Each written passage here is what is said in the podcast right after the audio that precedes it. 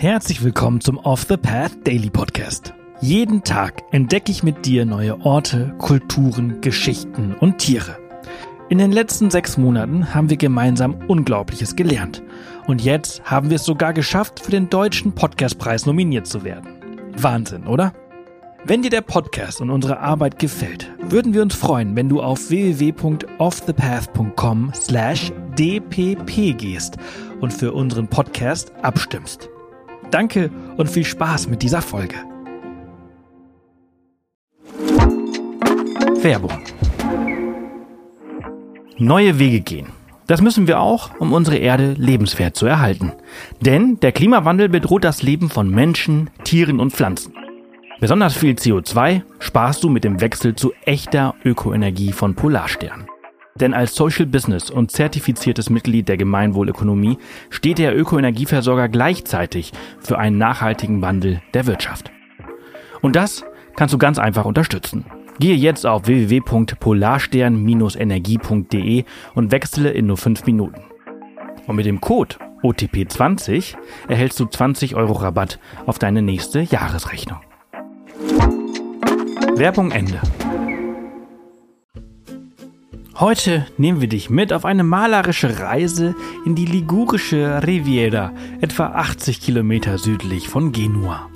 Cinque Terre ist ein etwa 12 Kilometer langer Küstenabschnitt, der für seine atemberaubende Landschaft, bunten Dörfer und steilen Klippen bekannt ist. Er liegt in der Region Ligurien im Nordwesten Italiens. Die nächstgelegene Stadt ist La Spezia. Der Name Cinque Terre bedeutet fünf Länder und bezieht sich auf die fünf kleinen Dörfer, die entlang der ligurischen Küste liegen. Monterosso al Mare, Vernazza, Corniglia, Manarola und Rio Maggiore. Die Dörfer sind für ihre charakteristischen pastellfarbenen Gebäude berühmt, die sich an den Hängen entlangschlängen.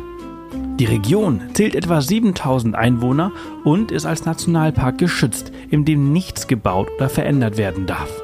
Seit 1997 ist die Region von der UNESCO zum Weltkulturerbe erklärt. Entlang der Küste erstreckt sich eine mehrere hundert Meter hohe, zum Teil steil ins Meer abfallende Bergkette. Die Cinque Terre bestehen aus fünf kleinen, abschüssigen Geländeeinschnitten, die sich zum Meer hin öffnen. In den Tälern liegt je eines der Dörfer. Vier der fünf Ortschaften liegen unmittelbar am Wasser. Die Hänge oberhalb der Ortschaften sind größtenteils bewaldet. Der hier angebaute Wein sowie Zitrusfrüchte und Oliven bildeten neben dem Fischfang über Jahrhunderte hinweg die Lebensgrundlage der Einwohner. Heute stellt der Tourismus die Haupteinnahmequelle dar. Monterosso ist das größte der fünf Dörfer und hier findest du den einzigen Sandstrand. Berühmt ist das Dorf für seine unzähligen Zitronenbäumen und köstlichen, fangfrischen Sardellen. Aus den Zitronen wird der berühmte fruchtige Zitronenlikör Limoncino hergestellt. Dabei werden die ungespritzten Zitronen sofort nach der Ernte gereinigt und ihre Schale in Alkohol angesetzt. Das Dorf ist relativ flach und hier befinden sich zahlreiche Hotels, Restaurants und Läden mit regionalen Kunsthandwerk. Das Dorf Vernazza liegt auf einer kleinen Halbinsel und verzaubert dich mit alten Burgtürmen, einem Felsenhintergrund und einer kleinen Piazza am Meer. Manarola und Rio Maggiore sind kleine malerische Dörfer mit engen Gassen und einem kleinen Hafen für Fischerboote. Besonders schön ist die Atmosphäre kurz vor Sonnenuntergang am Hafen, mit Blick aufs Meer und die berühmten bunten Häuser. Corniglia ist das kleinste der fünf Dörfer und liegt sehr schön auf einem hohen Felsvorsprung umgeben von Weinbergen. Es liegt als einziges der fünf Dörfer nicht direkt am Meer. An der Spitze des Kaps hast du einen Panoramablick auf das Mittelmeer und die Küste. Hier findest du die Bar Terza Terra mit großer Terrasse und spektakulärem Ausblick. Der perfekte Platz, um es sich kulinarisch zum Sonnenuntergang gut gehen zu lassen. Die Dörfer sind aufgrund der steilen Klippen und begrenzten Straßenverbindungen hauptsächlich mit dem Zug erreichbar.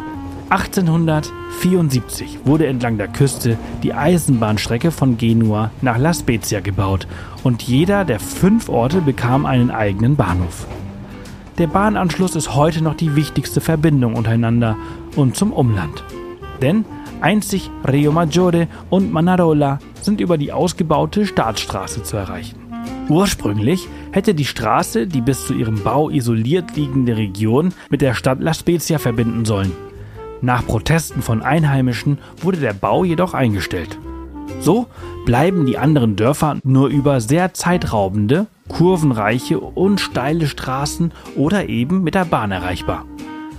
Einen Parkplatz zu finden ist ebenfalls schwierig, da die Dörfer für den auswärtigen Verkehr gesperrt sind.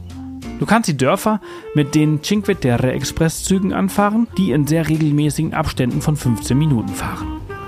Die Zugfahrt selbst ist eine Attraktion, da sie die Region in einer eindrucksvollen Tunnelstrecke am Meer durchquert, mit häufigen Ausblicken aus Wasser. Du hast auch die Möglichkeit, die Cinque Terre vom Meer aus zu entdecken. So kannst du dir in Rio Maggiore stundenweise ein Kajak buchen oder sogar Ganztagestouren unternehmen. Während deiner Tour kannst du zum Beispiel auch schnorcheln gehen. Das Meer lädt wegen seiner Artenvielfalt und seines meist klaren Wassers dazu ein. Empfehlen können wir dir auch die Bootausflüge. Die Schiffe fahren von Ende März bis Ende Oktober und halten in jeder Bucht. Mit einer Tageskarte kannst du beliebig ein- und aussteigen und die Dörfer erkunden.